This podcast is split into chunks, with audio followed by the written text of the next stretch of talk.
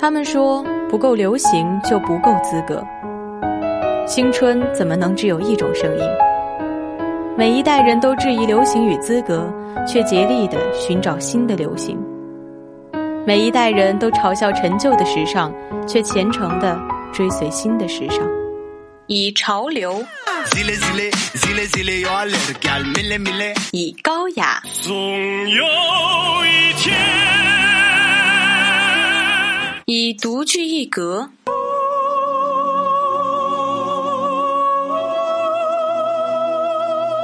以别出机杼。另辟蹊径，定义不一样的娱乐风尚。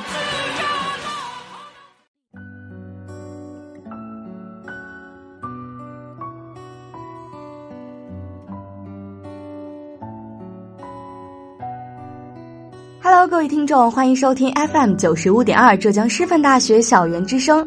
那这一期呢，又到了我们娱乐风向标的时间了。我是主播张明。那首先，让我们看看本周有哪些最新风向是我们不容错过的吧。在第一板块“时尚搜罗驿站”中，寻找属于你的最硬搭配，被网友赠予爱称“百岁山”的张玉山扮演者张明恩，在今天的驿站等着你哦。在第二板块“时尚文化馆”里，去感受时尚与文化、新潮与传统碰撞的绚烂火花。阿拉伯人为什么要穿得那么严严实实？宽大的长袍背后有什么奥秘之处吗？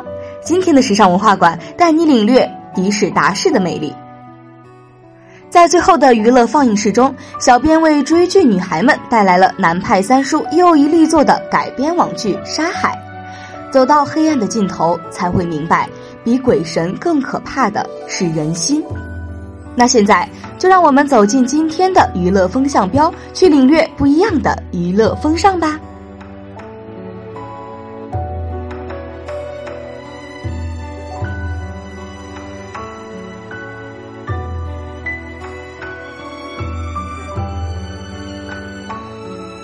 那一段音乐过后呢，让我们走进第一个板块——时尚搜罗驿站。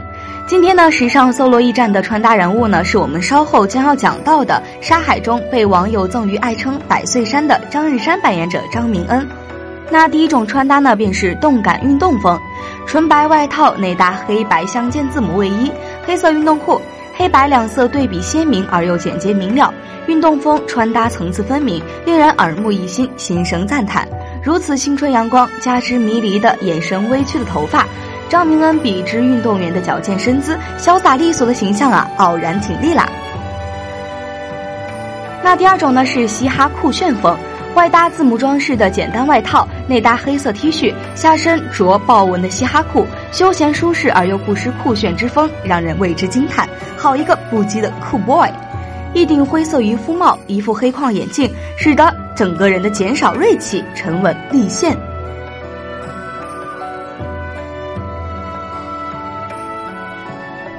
现在呢，我们就进入到了第二个板块——时尚文化馆。一说到迪史达士，大多数人一定都不知道其为何物，但它的另一别称你一定耳熟能详。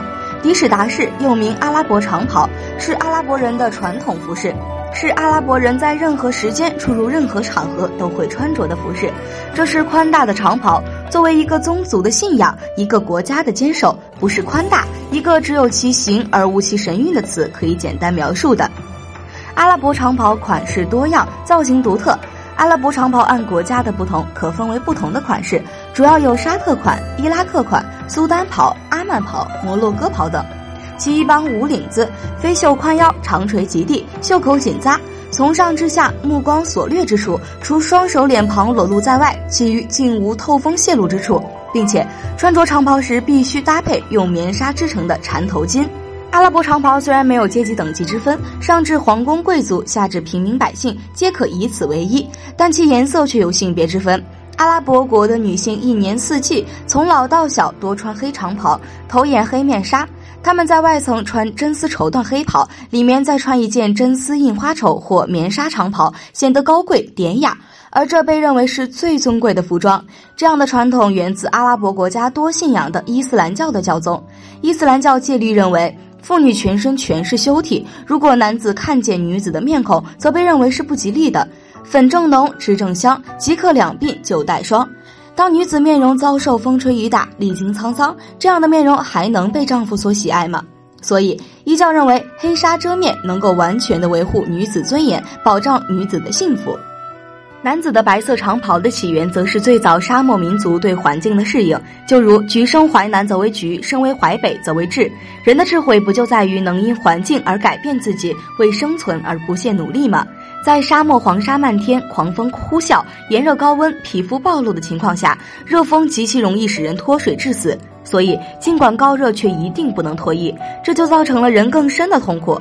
而在此催生下的阿拉伯长袍，袍身设计宽大，袖口开口小，从而形成极棒的绝缘空间。加之材质舒适轻便，浅淡的颜色减少吸收的热量，就极好的解决了人体暴晒缺水后的暴毙猝死问题。烈风袭人窜入人体，阿拉伯长袍的独特设计产生烟囱效应，将身体湿气一扫而光。清凉舒爽，闷热之气顷刻不见。由此可见，环境有多恶劣，人的创造力就有多伟大呀。随着近现代西方文化与阿拉伯各国文化的不断交融，阿拉伯人出入各个高档场所或职业场所都偏爱身穿西服，但在回家后，阿拉伯人仍然会换上阿拉伯长袍。也有人为了兼顾二者，发明了大袍外穿西服或西服外穿大袍的新型穿着方式。这种穿搭方式因别具一格而风靡全国。伊斯兰文化和阿拉伯文化。本国文化和西方文化的相互交织，使得阿拉伯服饰既富含本国文化传统，又极具世界的审美情趣，融入世界文化先行。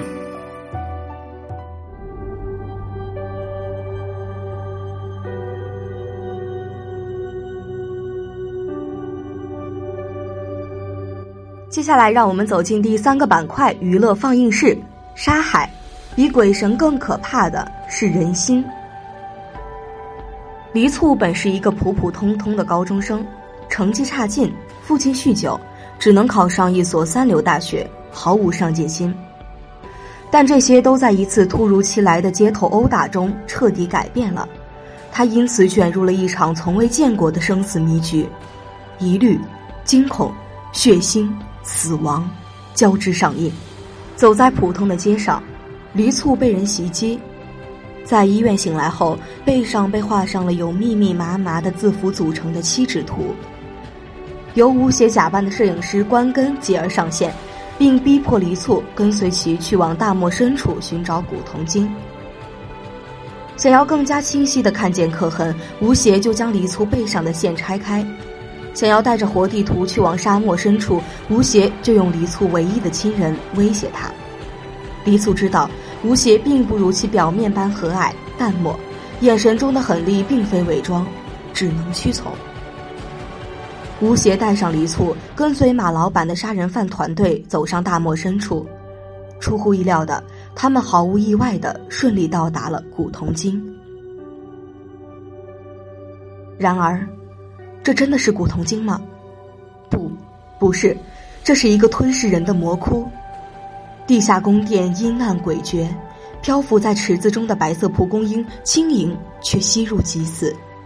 死亡跷跷板在贪心的人面前出露端倪，激发人的极致恐惧，坠崖而穿心而死。死亡的阴影在笼罩，他们的步伐却无法停止。在经历漫天黄沙风暴、流沙吞噬车辆物资之后。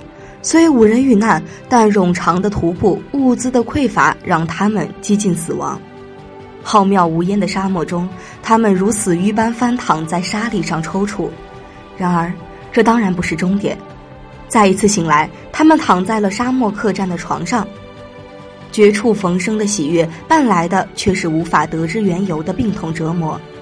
得病的人会无意识的伤害自己，直至杀死自己。自己死亡后，未知的恐惧又在人群中爆发。吴邪找到了病痛根源，并在自己发作时让黎簇动刀，挖出了一根粗壮血红的虫子，如蛆虫般蠕动，恶心。一波未平，一波又起。